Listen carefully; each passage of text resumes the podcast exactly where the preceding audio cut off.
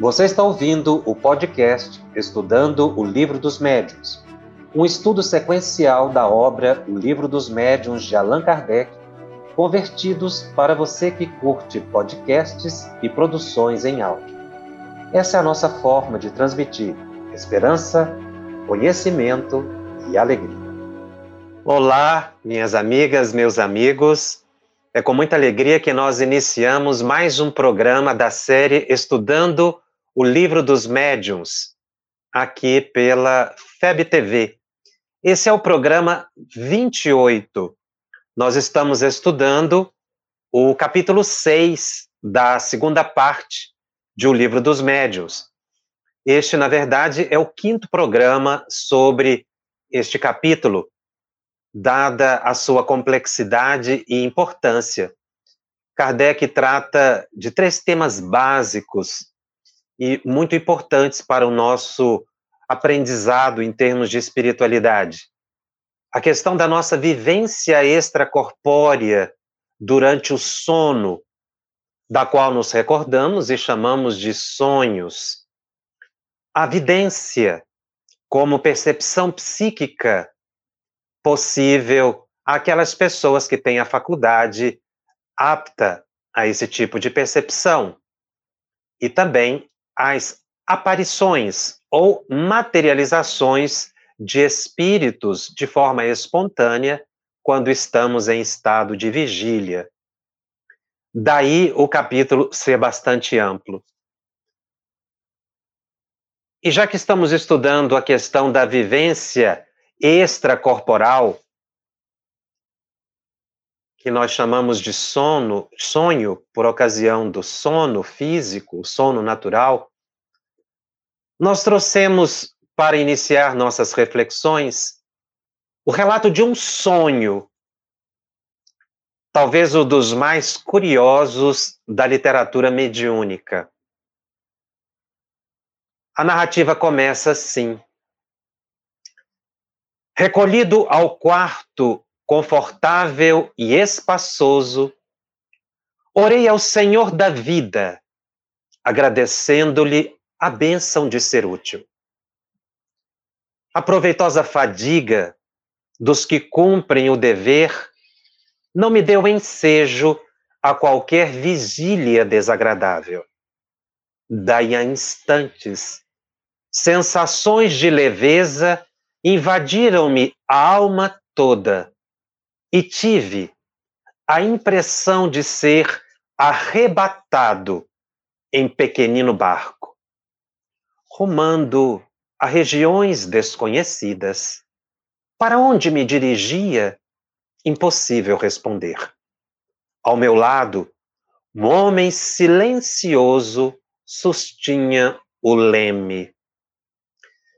E qual criança que não pode enumerar nem definir as belezas do caminho, deixava-me conduzir sem exclamações de qualquer natureza, extasiado embora com as magnificências da paisagem. Parecia-me que a embarcação seguia célere, não obstante os movimentos de ascensão. Decorridos alguns minutos, vi-me à frente de um porto maravilhoso, onde alguém me chamou com especial carinho. André, André! Desembarquei com a precipitação verdadeiramente infantil. Reconheceria aquela voz entre milhares. No momento, abraçava minha mãe em transbordamento de júbilo. Essa narrativa de sonho está no livro Nosso Lar, no capítulo 36. André Luiz, desencarnado, sonha. E ele continua descrevendo as sensações que ele teve durante esse desdobramento. O sonho não era propriamente qual se verifica na terra. Eu sabia perfeitamente que deixara o veículo inferior no apartamento das câmaras de retificação em nosso lar. E tinha absoluta consciência daquela movimentação em plano diverso. Minhas noções de espaço e tempo eram exatas. A riqueza de emoções, por sua vez, afirmava-se cada vez mais intensa. Após dirigir-me sagrados incentivos espirituais, minha mãe esclareceu bondosamente. Muito roguei a Jesus, me permitisse a sublime satisfação de ter-te ao meu lado no teu primeiro dia de serviço útil. Como vês, filho, o trabalho é tônico divino para o coração. E André Luiz descreve que fora conduzido a um bosque belíssimo por sua mãe, em que as flores retinham luzes excepcionais, indescritíveis ao plano terrestre, por ausência de comparação. Conversaram muito, longamente. Ela deu-lhe esclarecimentos e conselhos utilíssimos, sobretudo, para que ele buscasse o trabalho no bem, a sua transformação moral na vida nova, que buscasse erguer para si novos horizontes, que abandonasse as, da, as ilusões da terra e que seguisse marcha firme em ascensão aos planos mais elevados da vida. Depois da conversa afetiva, André Luiz debruçava-se em lágrimas ante a emoção de ver a mãe cada vez mais bela, ela que estava num plano muito superior ao dele. Ele então descreve, finalmente, minha mãe calou-se enquanto eu enxugava os olhos. Foi então que ela me tomou nos braços, acariciando-me desveladamente. Qual menino que adormece após a lição, perdi a consciência de mim mesmo para despertar mais tarde nas câmaras de retificação, experimentando vigorosas sensações de alegria. Este capítulo é intrigante e muitas pessoas questionam: mas como André Luiz estava desencarnado? Ele sonhou e foi encontrar a mãe na esfera superior e disse que havia ficado no corpo a sua porção mais havia ficado na cama a sua porção mais inferior, enquanto ele se dirigia mais leve, acompanhado de um homem desconhecido, para esferas mais elevadas. Este fenômeno é perfeitamente explicado por Allan Kardec quando ele menciona a possibilidade da expansibilidade do perispírito. O perispírito como que é elástico. E o espírito pode seguir a longas distâncias. A propriedade plástica do perispírito, a possibilidade da expansibilidade desse desdobramento é inerente, repetimos, ao perispírito.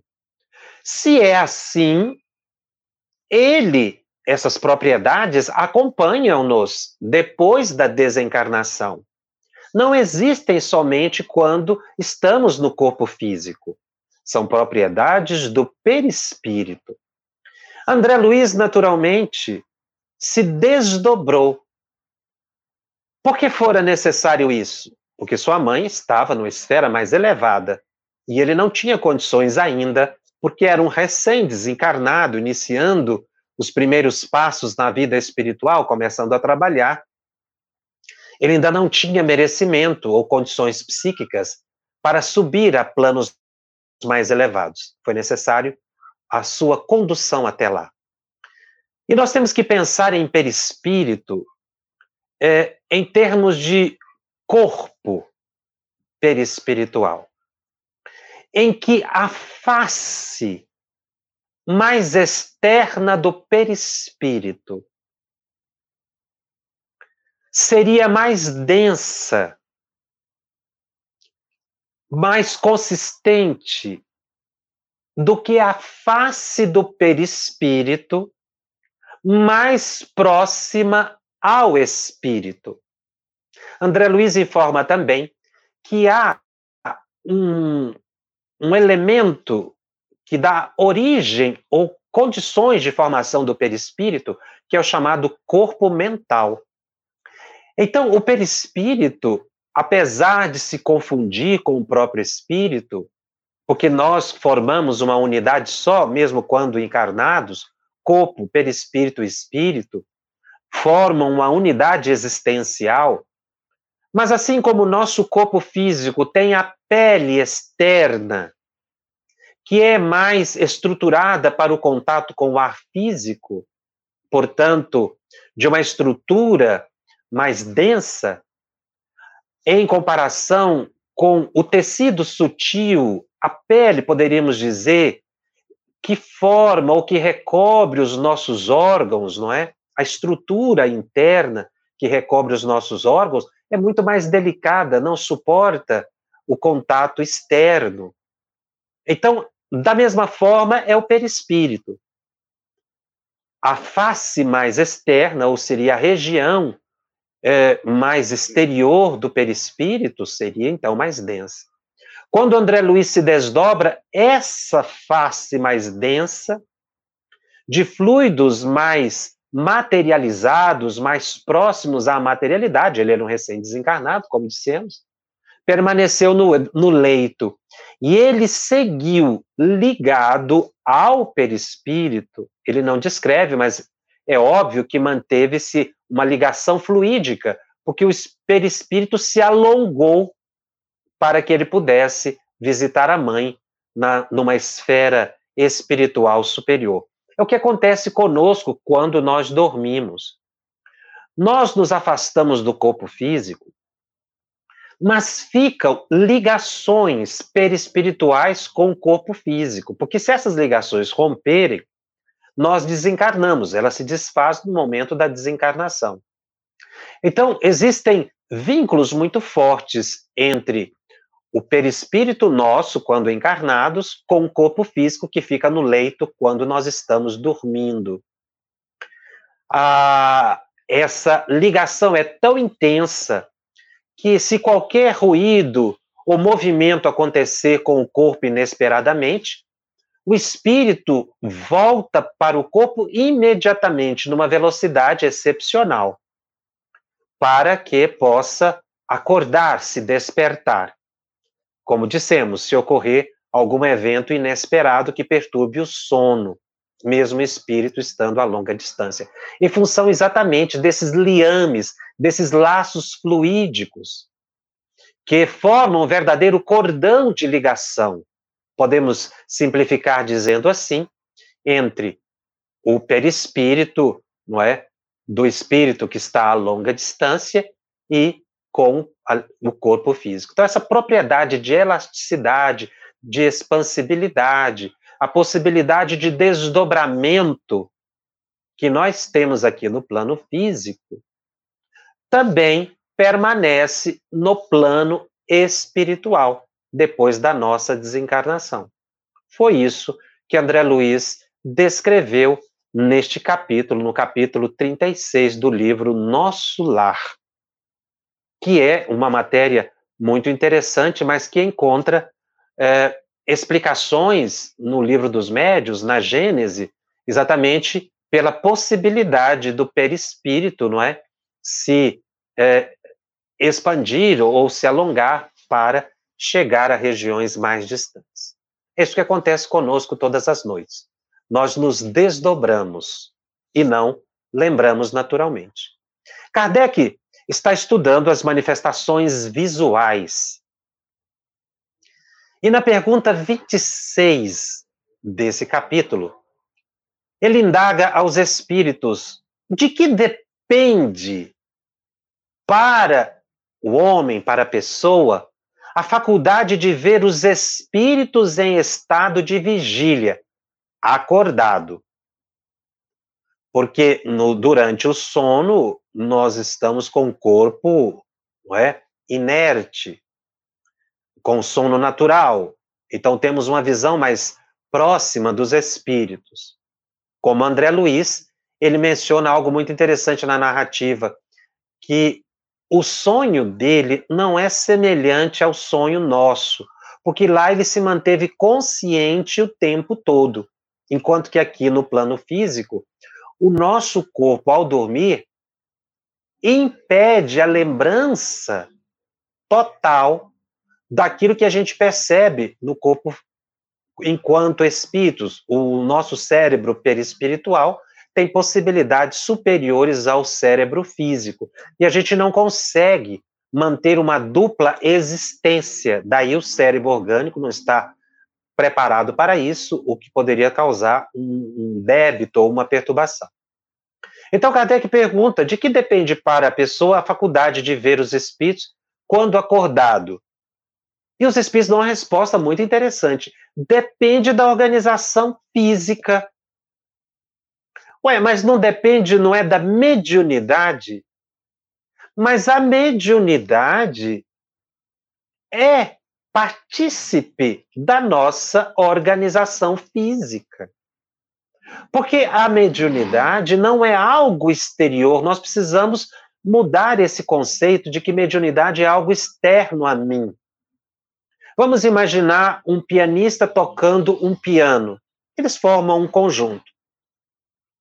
Mas o piano não é parte do pianista. Às vezes a gente diz que a mediunidade é um instrumento que a gente utiliza. Então fica mais ou menos essa imagem latente de que é uma pessoa usando um instrumento, por exemplo, por exemplo, um piano. Mas essa não é a realidade, isso é uma imagem para simplificar uma explicação um tanto mais complexa. Porque se você olha o pianista e o piano, o piano é algo externo. Ele utiliza o piano. Se você imaginar a mediunidade assim, a mediunidade é algo externo ao indivíduo, o que leva a erros interpretativos. Não é assim.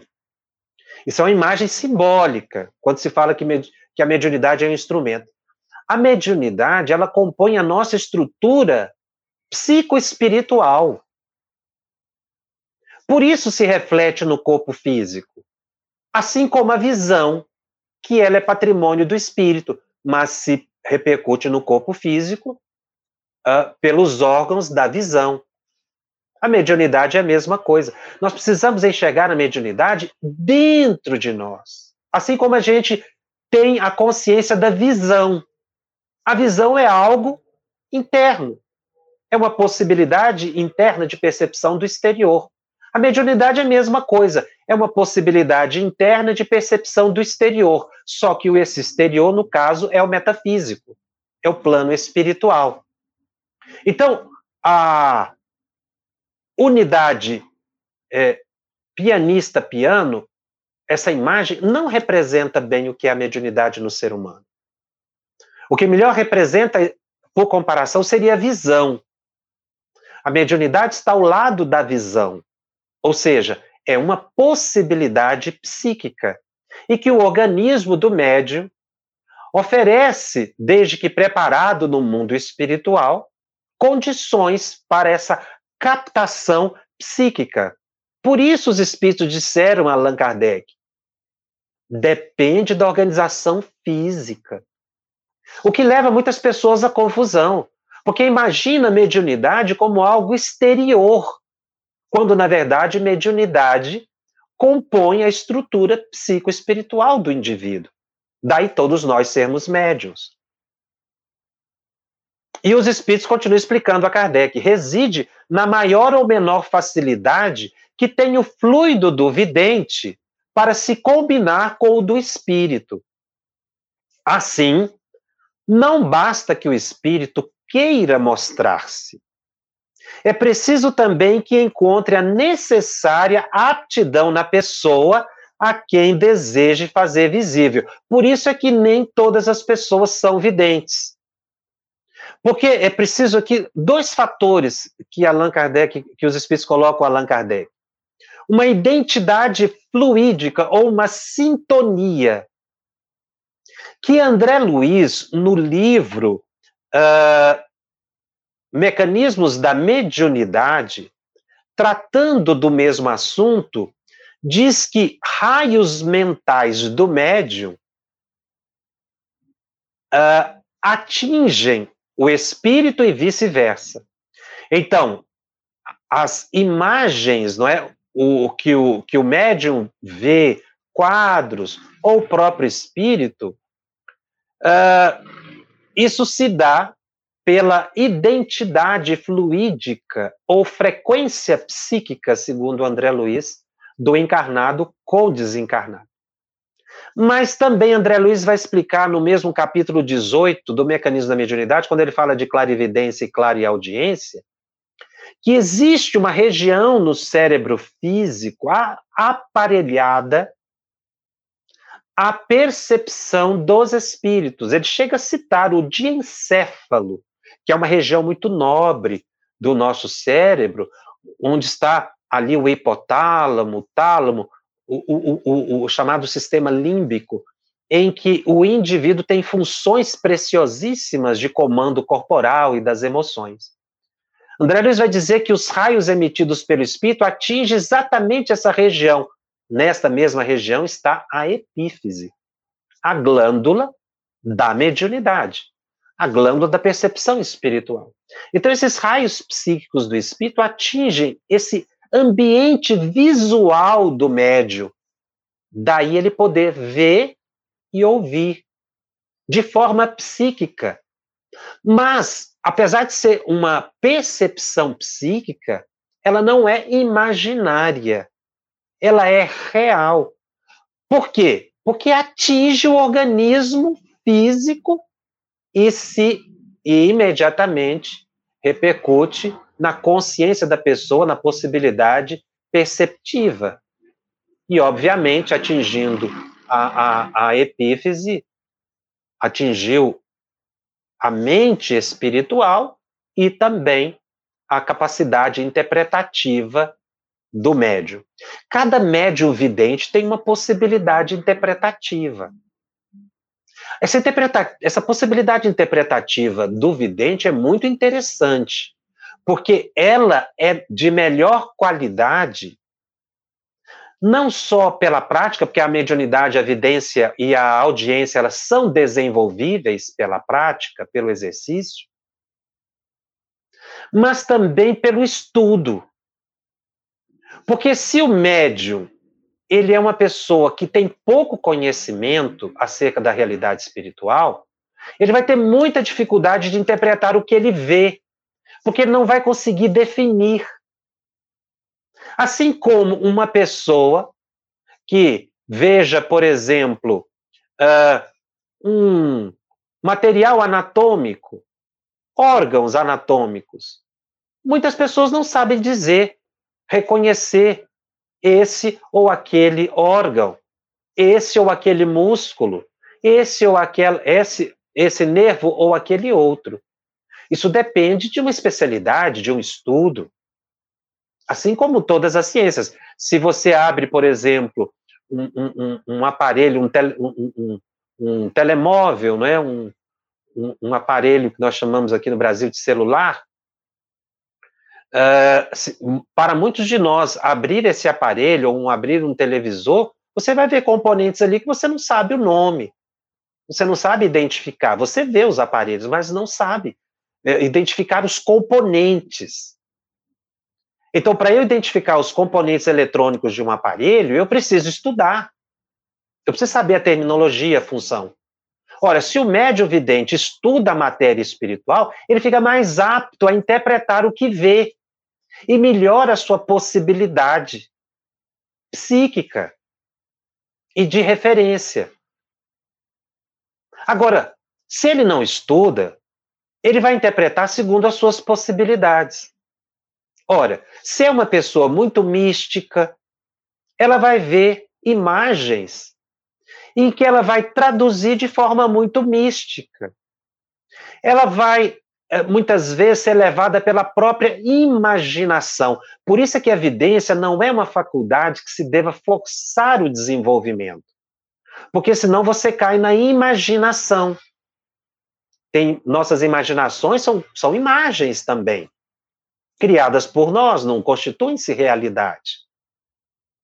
Então, o, o, o, todos nós, cada médio tem uma capacidade receptiva mediúnica. A capacidade receptiva mediúnica ela é individual. Ela decorre de um preparo que o indivíduo teve no mundo espiritual para exercício da vidência, depende do interesse dos espíritos em, em é, se mostrarem a essa pessoa, pela sua frequência psíquica, e, e, portanto, se a pessoa foi preparada no mundo espiritual, depende de uma organização fisiológica que permita a interpretação dessas imagens. Então, a evidência é, é uma faculdade, na verdade, anímica, porque ela é da alma, não é? Mas conduzida muitas vezes por espíritos, os espíritos provocam a percepção, daí anímico-mediúnica. Então, o, o indivíduo precisa se preparar para essa tarefa. E ele tem que ter um senso crítico muito apurado, para não ser enganado pelos espíritos, ou ser enganado por si mesmo, pela crendice, por, por, por conceitos populares, por experiências empíricas que o indivíduo tem da própria educação, da própria crença. Então, conforme for a minha religião, a minha crença, a minha cultura, o meu aprendizado, a minha formação, eu vou ter um tipo de evidência que vai ser mais próxima ou mais distante da realidade.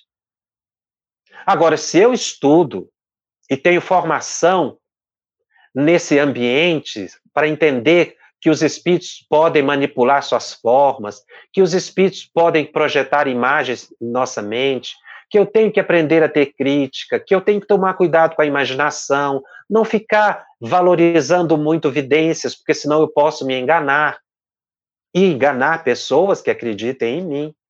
Então, se eu tenho esse senso crítico apurado que a gente aprende com o Espiritismo, eu vou ter visões muito mais seguras do que se eu ficar apenas com o meu conhecimento empírico, ou seja, o meu conhecimento do cotidiano, do dia a dia, do meu aprendizado eh, escolar, da minha formação familiar, da minha formação religiosa.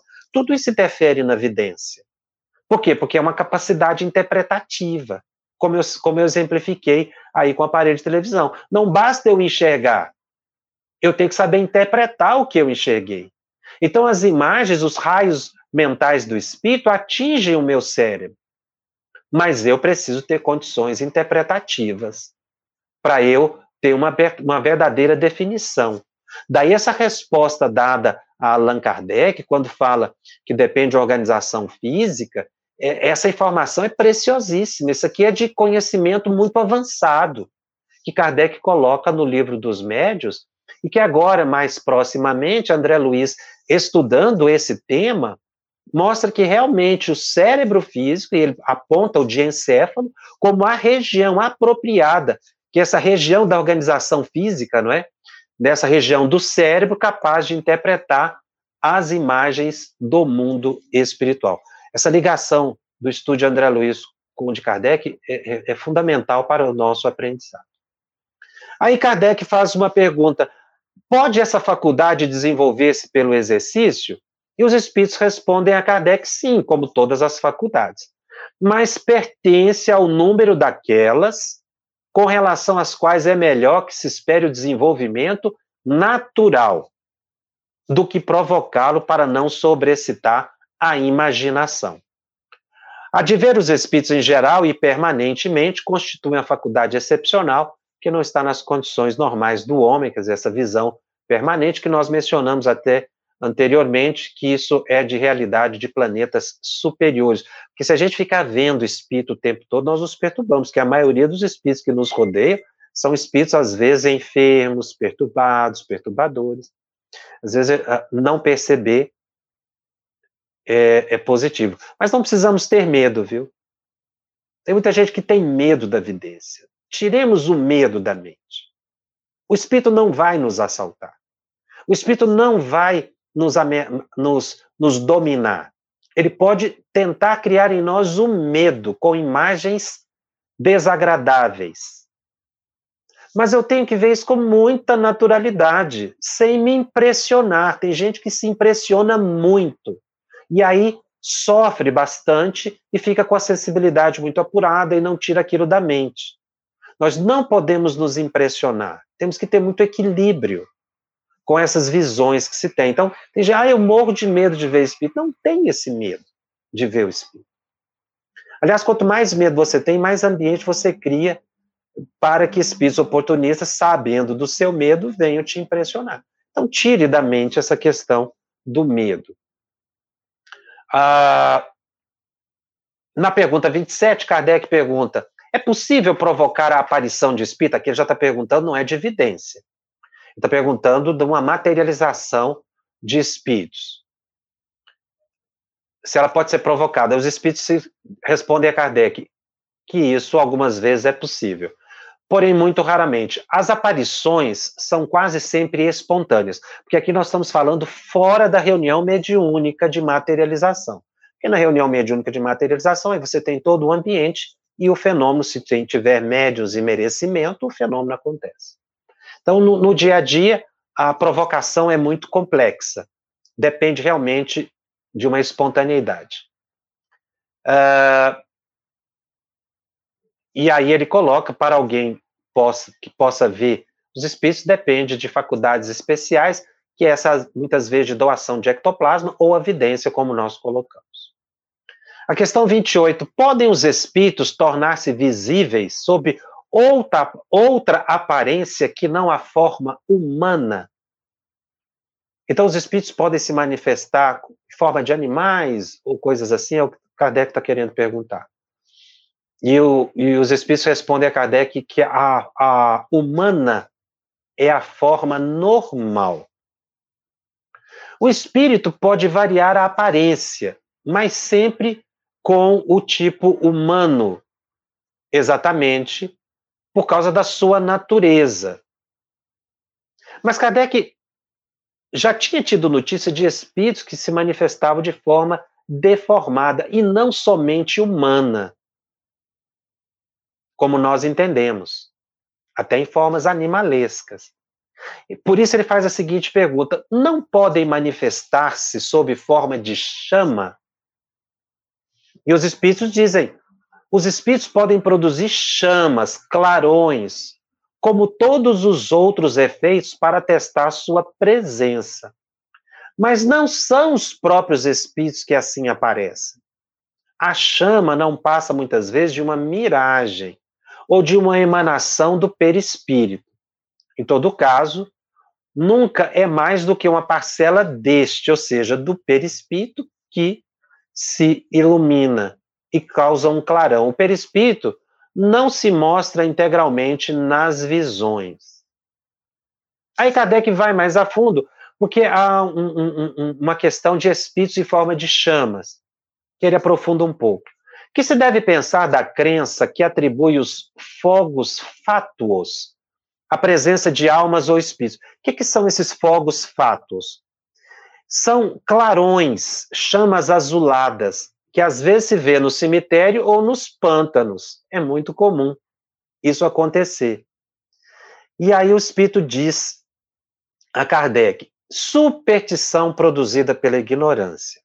Bem conheceis, é bem conhecida a causa física dos fogos fatos. O que, que são os fogos fatos?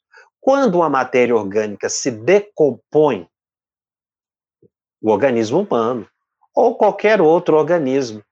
Na decomposição, bactérias produzem gases. Esses gases, quando entram em contato com o oxigênio, formam clarões, chamas rápidas, azuladas.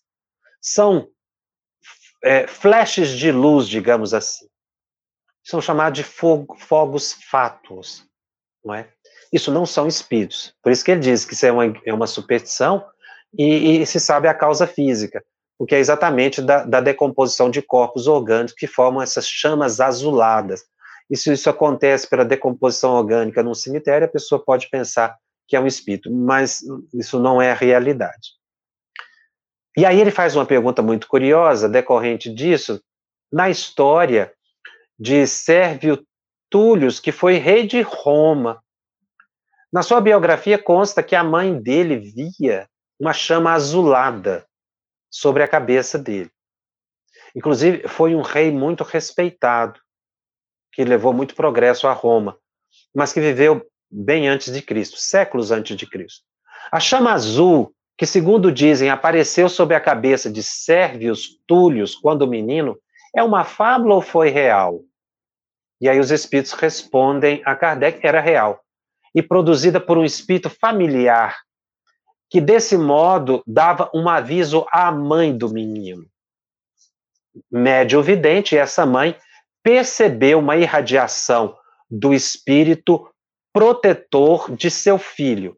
Assim como os médios escreventes é, não escrevem todos a mesma coisa, também os médios videntes, nem todos têm o mesmo grau de evidência, foi o que nós comentamos. Ao passo que aquela mãe viu apenas uma chama produzida pelo Espírito, foi uma imagem produzida pelo Espírito. Veja que, que isso aqui foi uma evidência né, que ela teve.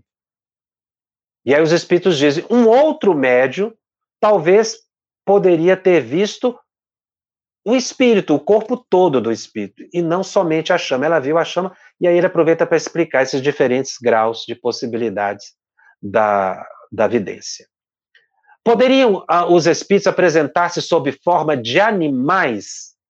Essa foi a condução da pergunta de Allan Kardec as anteriores para chegar nesse ponto, a pergunta número 30. Uh, ah, isso pode dar-se. Aí ele confirma, embora ele tenha dito anteriormente que a forma é semi-humana, mas aqui ele vai confirmar que os espíritos podem aparecer sob forma animal. Mas somente espíritos muito inferiores tomam essas aparências. E aí nós vamos nos lembrar do livro Libertação, de uma mulher desencarnada que foi para uma colônia de espíritos muito inferiores.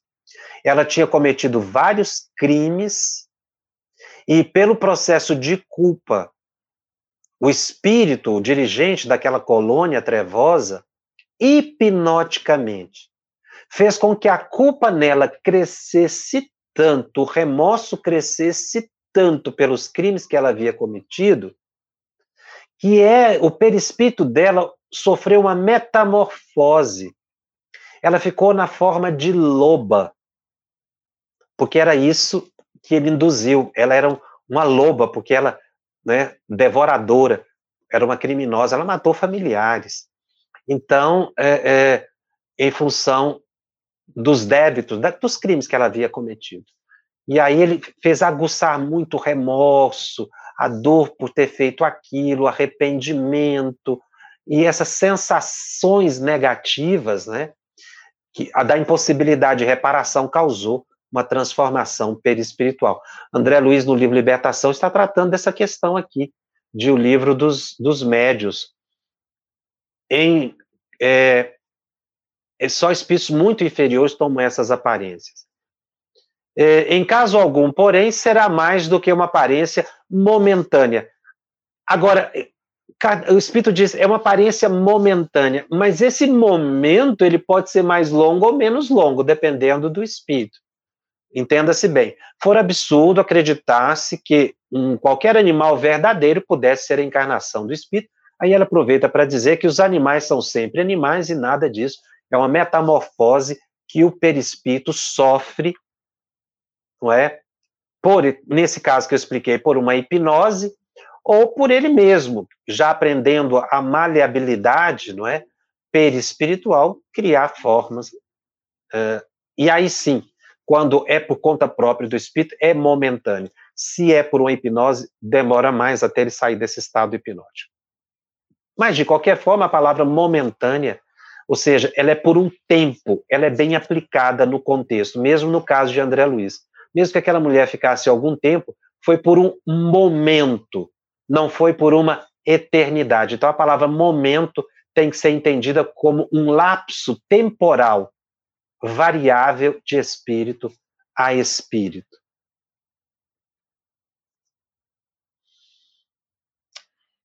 Bom, Kardec faz uma nota que somente a superstição pode fazer-se crer que certos animais são uh, animados por espíritos. Ele vai contar o caso de uma amiga, de uma senhora, que ela tinha num gato, ela considerava que o gato era um animal uh, sobrenatural. Mas ele vai dizer que o animal não tem esses poderes sobrenaturais. Que isso muitas vezes passa por uma por uma uh, crendice. Kardec encerra 30 questões nessa pergunta. Foi o que nos levou a esse estudo bastante amplo. Essas 30 questões merecem ser retomadas e ser, serem refletidas. E a partir daí, Kardec faz todo um comentário que ele chama de ensaio teórico sobre as aparições, que se constitui, na verdade, em todas essas explicações que nós demos até o presente momento. Nós fomos aliando as questões com as explicações dadas por Kardec a partir desse, do item 101, em que ele faz um resumo, um comentário dessas 30 questões, que é mais ou menos o comentário que nós fizemos, quando ele vai dizer que todo, tudo aquilo que, no, que foi ouvido pelos espíritos pode ser resumido dizendo que quando o indivíduo dorme, ele se afasta do corpo. E aí ele pode ter uma visão das coisas presentes, a pessoa pode ter uma visão das coisas ausentes, ter uma visão do passado, ter um pressentimento do futuro. Como é que pode isso? São as premonições que às vezes acontecem em sonho. Isso acontece por dois motivos. Isso pode ser informado ao indivíduo quando ele está dormindo por um espírito que tenha acesso ao planejamento reencarnatório da pessoa. Por isso é que existem essas previsões do futuro, esses pressentimentos. É porque a pessoa é informada do projeto reencarnatório. Então, muitas vezes, vai ser um acontecimento feliz, um acontecimento infeliz, que a pessoa tem informação. Tá? Uh, também a pessoa, durante o sono, pode ver quadros alegóricos produzidos pelos espíritos. E também receber úteis avisos e salutares conselhos. Nós precisamos nos preparar, estudar, buscar um recolhimento durante o dia para oração, meditação muitos médios encarnados, diz André Luiz, são instrumentos excepcionais de auxílio aos benfeitores espirituais nas mais diversas tarefas. Uma pessoa nos perguntou, se, se aqui ou pelo Telegram, é, que sonha muitas vezes com umbral. Não quer dizer que ela esteja ligada ao umbral. Nós não estamos aqui para interpretar sonho. É, é muito difícil, o próprio Kardec menciona isso. O Espiritismo não tem esse viés de interpretar sonhos. Nós temos é que pegar essas informações, de, somente desse capítulo, e também do livro dos Espíritos, a partir ali da questão 400, quando ele estuda a questão dos sonhos, e nós tirarmos as nossas próprias conclusões, porque às vezes uma outra pessoa não vai conseguir interpretar o sonho como realidade senão algumas correntes psicológicas, né? ou apenas algumas pessoas que dão interpretações muito pessoais, mas não é o propósito do Espiritismo interpretar sonhos. Mas a pessoa às vezes sonha com um determinado ambiente, ela pode estar prestando um serviço naquele ambiente. Não quer dizer que ela está ligada àquele lugar. Mas é bem verdade que quando a gente dorme, nós somos atraídos pelo lugar dos nossos desejos e predileções. Isso é um fato. Uma pessoa narrou para mim certa vez que sonhava continuamente que estava tratando doentes. inclusive com quadros assim, feridas degenerativas que lhe davam um certo asco. Ela começou a orar, foi orientada a pegar o evangelho, logo aqueles sonhos tão reais desapareceram. Mas foi informação para ela. Ela à noite ia auxiliar espíritos muito doentes em regiões muito sofridas. Porque isso às vezes é mais fácil para o médium encarnado, pelos seus fluidos, não é, doar para um desencarnado em sofrimento do que os espíritos lá no mundo espiritual, ou aquilo no mundo espiritual, que nós estamos envolvidos no mundo espiritual. Então, certos sonhos devem ter uma interpretação assim, muito lógica, não, não com, com medo. Né? Mas nós, é, ela tinha, essa pessoa tinha predileção por auxiliar os doentes, a pessoa ligada à área de saúde. Agora, nós vamos para os ambientes que nós desejamos. Por isso nós temos que tomar muito cuidado com o desejo. É? Então é muito comum uma, uma pessoa nos narrou que sonhava continuamente com o esposo e até certo dia ela dormiu, se desdobrou e viu o esposo no ambiente seguinte, num quarto ao lado, que depois ela confirmou que ele estava fazendo exatamente o que ela tinha visto em desdobramento. Ela dormiu, se desdobrou, viu o marido. Por que, que ela viu o marido? Porque o marido estava sendo foco de preocupações dela, naturalmente. Então a gente está sempre ligado a isso. É a teoria que Kardec coloca nesse capítulo das aparições. Então ele vai dizer que quando nós dormimos, não é? Nós perdemos o controle do corpo físico e aí a nossa capacidade visual se expande. Inclusive, a mesma região do cérebro espiritual, ali o diencéfalo, que na verdade existe primitivamente no perispírito. O diencéfalo orgânico é uma duplicata, digamos assim, do diencéfalo, essa região nobre do cérebro, da, da possibilidade de captação visual do cérebro perispiritual. Então, ficando mais sem o domínio do organismo físico, é natural que a gente tenha visões mais claras quando dormimos. Mas quando a pessoa está acordada, Kardec vai dizer que muitas vezes o médium vidente, ele tem uma visão psíquica que pode ser muito clara, ou pode ser uma névoa, às vezes pode ter uma aparição de um espírito, que já é uma evidência, uma materialização, o espírito plenamente materializado, como nós podemos ver um outro encarnado, às vezes a gente vê uma imagem translúcida, você vê através do espírito, não é? como, como que alguém visse através de uma vidraça. Então, isso vai variar de pessoa para pessoa. E os espíritos têm. Nós sabemos que todos nós temos centenas de reencarnações. E é natural, e ele até dá exemplo de Esopo, o, o grande escritor que criou fábulas excepcionais que influenciaram escritores aí por várias gerações até hoje. As fábulas de Esopo são, são é, traduzidas, interpretadas. Ele viveu séculos antes de Jesus e Kardec ele tinha deformidades físicas quando encarnado.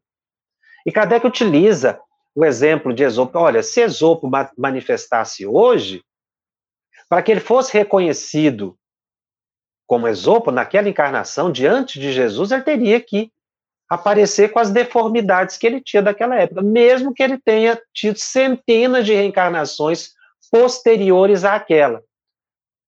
É o que acontece com uma pessoa amiga. Uma pessoa amiga que eu vejo durante um sonho ou uma vidência, teve inúmeras reencarnações, obviamente. Mas se ela quiser ser reconhecida por mim, ela tem que aparecer para mim, surgir a minha visão psíquica ou mesmo numa, numa aparição, do mesmo jeito daquela encarnação que ele tenha interesse de ser reconhecido. Isso acontece com todos os espíritos.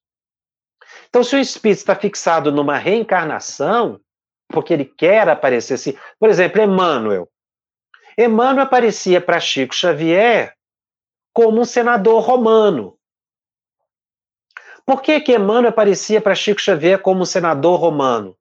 Ele também teve a encarnação no Brasil como Padre Manuel da Nóbrega. Mas ele não aparecia para Chico como Padre Manuel da Nóbrega, com a vestimenta sacerdotal. Ele aparecia como senador romano. Por quê? Talvez, e, e, e, isso é bem plausível, porque foi na condição de senador romano que Emmanuel conheceu Jesus. Ele conversou com Jesus. Ele diz que a partir daquele instante, depois ele reencarna como escravo na história, tem aí no livro há dois mil anos, 50 anos depois, que a existência dele se modificou, ele evoluiu, depois que ele, ele conheceu Jesus. Então ele se fixou e aparecia para Chico mas ele poderia aparecer como Padre Manuel da Nova ou como outro espírito qualquer. Mas aquela foi uma reencarnação preciosa para ele, e ele, e ele sempre se manifestava daquela forma para ser reconhecido e porque aquele foi um momento importante na sua evolução. Como é o caso, por exemplo, de Ivone, que descrevia Charles como um hindu ele era um iniciado hindu, foi pai dela, mas ele viveu na Índia, então ele aparecia com as vestimentas dos, dos é, elevados é, iniciados hindus. E Joana de Anjos, como uma freira, que aparece para Divaldo, porque é interesse dela, se fixar nessa reencarnação que foi tão preciosa para a sua evolução. Assim acontece com todos os espíritos. No final desse capítulo, Allan Kardec faz duas objeções. Ele faz dois comentários muito importantes. Os itens seguintes, do 100 adiante, ele vai fazendo um comentário, é, um resumo, como nós falamos, das explicações que já foram dadas aqui no programa. Por isso é que nós não vamos retomar, porque ele vai mencionando exatamente que é o perispírito que vai se combinando com o fluido do médio para é, o, o, perispírito do espírito se combina com os fluidos doados pelo médium para que aconteçam as materializações, a visibilidade. Mas lá no item 108, ele comenta dos chamados espíritos glóbulos, para dizer que não existem espíritos glóbulos, que muita gente acreditava naquela época que tinha espírito que tinha forma de uma esfera, um globo. Ele diz que espírito não tem forma de globo, não tem forma esférica, como foi orientado a ele, esclarecido a ele. Espírito tem sempre forma humana, mesmo que ele se modifique. E aí ele levanta uma hipótese de que esses glóbulos, que muitas pessoas veem, é decorrente da, da própria do humor aquoso do olho, ou seja, uh, seria um, um, um objeto, né, digamos assim, uma, um, uma certo escurecimento que a pessoa teria dentro da, da própria do próprio globo ocular e que a pessoa vê. O que prova isso é que a pessoa olha para um lado, vê o espírito lá, ela olha para o outro, vê o espírito. Ele diz que o que identifica o espírito é a possibilidade de você dar um comando e ele não obedecer. Interessante isso, né? Se o espírito age contra a vontade do, do médium, prova que é um espírito. Nesse caso de espírito, dessa possibilidade de ver esses, esses, essas imagens né, do globo ocular, olha para um lado, eu, move, olha para o outro, move, isso, isso não é espírito, porque ele não tem, não tem obediência. Então, é uma das provas de que realmente é um, uma questão de uma apenas uma uma possibilidade do nosso próprio globo visual, do nosso globo ocular, melhor dizendo. E logo em seguida, no item 111, ele fala também da teoria da alucinação, que não tem base nenhuma para justificar todos esses fenômenos. Ele analisa esses fenômenos das aparições, das ou materializações espontâneas, da vidência como visão psíquica, da visão ou aparição durante o sono, isso é impossível ser explicado pela alucinação. Por causa da forma inédita, espontânea e muito característica de cada percepção do médium. Então, no final do capítulo, ele faz uma crítica é, buscando esclarecer essa questão dos espíritos glóbulos, que ele diz que isso é impossível, porque do jeito que as pessoas descrevem, está mais ligada a uma questão do globo ocular, e a teoria da alucinação, que colocaria todas as pessoas que vêm como pessoas com transtornos mentais, e que na verdade não é. Porque o indivíduo é, tanto pode perceber espíritos sublimes e receber é, orientações muito elevadas, como inferiores. E com isso eu termino aqui o capítulo 6 da segunda parte de O Livro dos Médiuns, no próximo programa, nós vamos falar do capítulo 7. Uh, ah, sabemos que surgiram muitas perguntas, nós vamos tentar responder algumas aqui, mas teremos a possibilidade do Telegram. Telegram fica aberto 24 horas para postagem. Depois é preciso fechar para que nós possamos responder às perguntas. Uh, eu vou prestigiar as perguntas mais relacionadas ao, ao tema tratado no programa de hoje. Quando o médio desdobra no trabalho mediúnico, o que deve fazer o dialogador? Dar apoio a ele. Porque isso depende de cada médium. Nem todo médium é de desdobramento. Então, quando o médium está em desdobramento, não só o dirigente, mas todo o grupo tem que manter-se em oração, profunda concentração, para ajudar o companheiro que está desdobrando-se.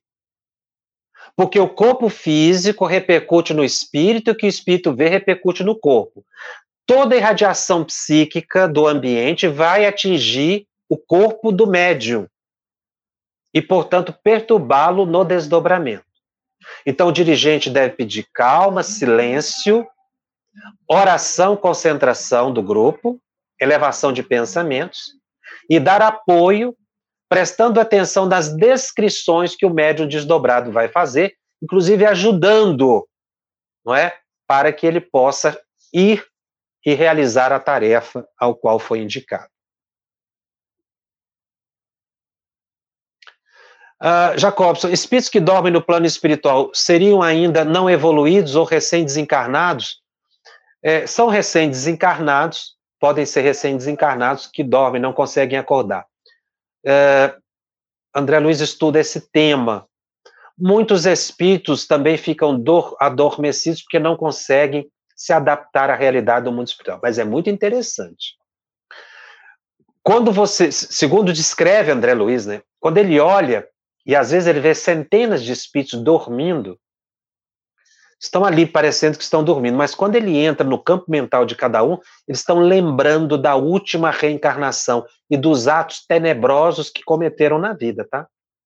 Então estão tendo lembranças da vida que tiveram na Terra. Não é um sono em que a pessoa dorme e apaga e se desliga, muito pelo contrário. Ele fica no, estádio de, no estado de letargia no mundo espiritual, ligado às lembranças do passado. Ah,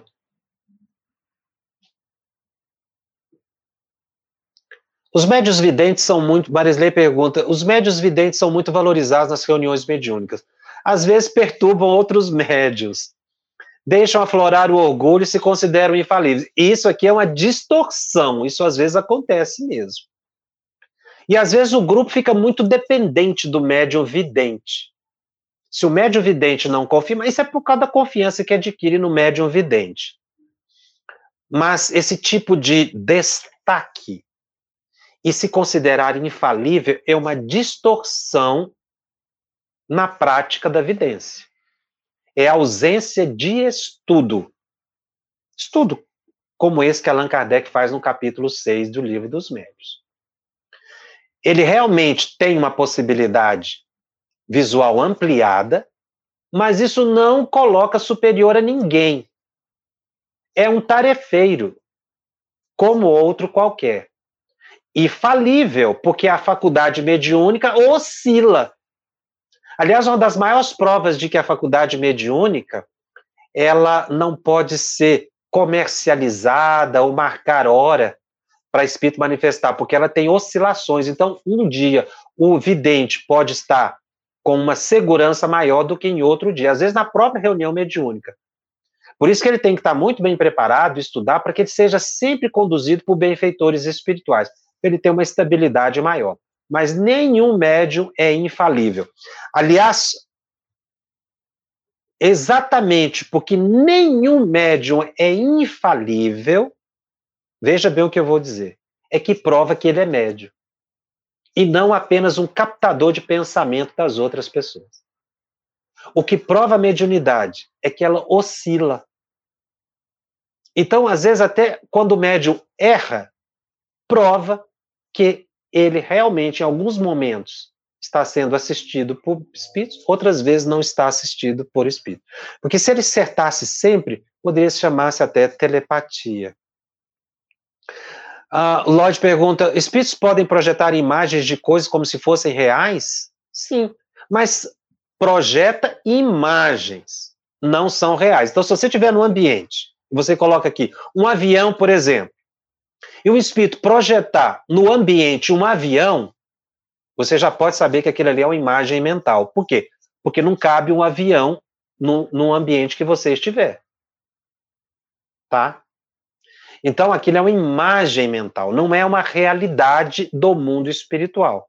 Porque o avião no mundo espiritual também tem uma dimensão. Você veja o aeróbus lá descrito por André Luiz, ele tem uma dimensão física do mundo espiritual, não é? Você ouviu uma produção da Federação Espírita Brasileira. Para saber mais, siga o arroba FebTV Brasil no YouTube, Instagram e Facebook. Ative o sininho para receber as notificações e ficar por dentro da nossa programação. Até o próximo estudo.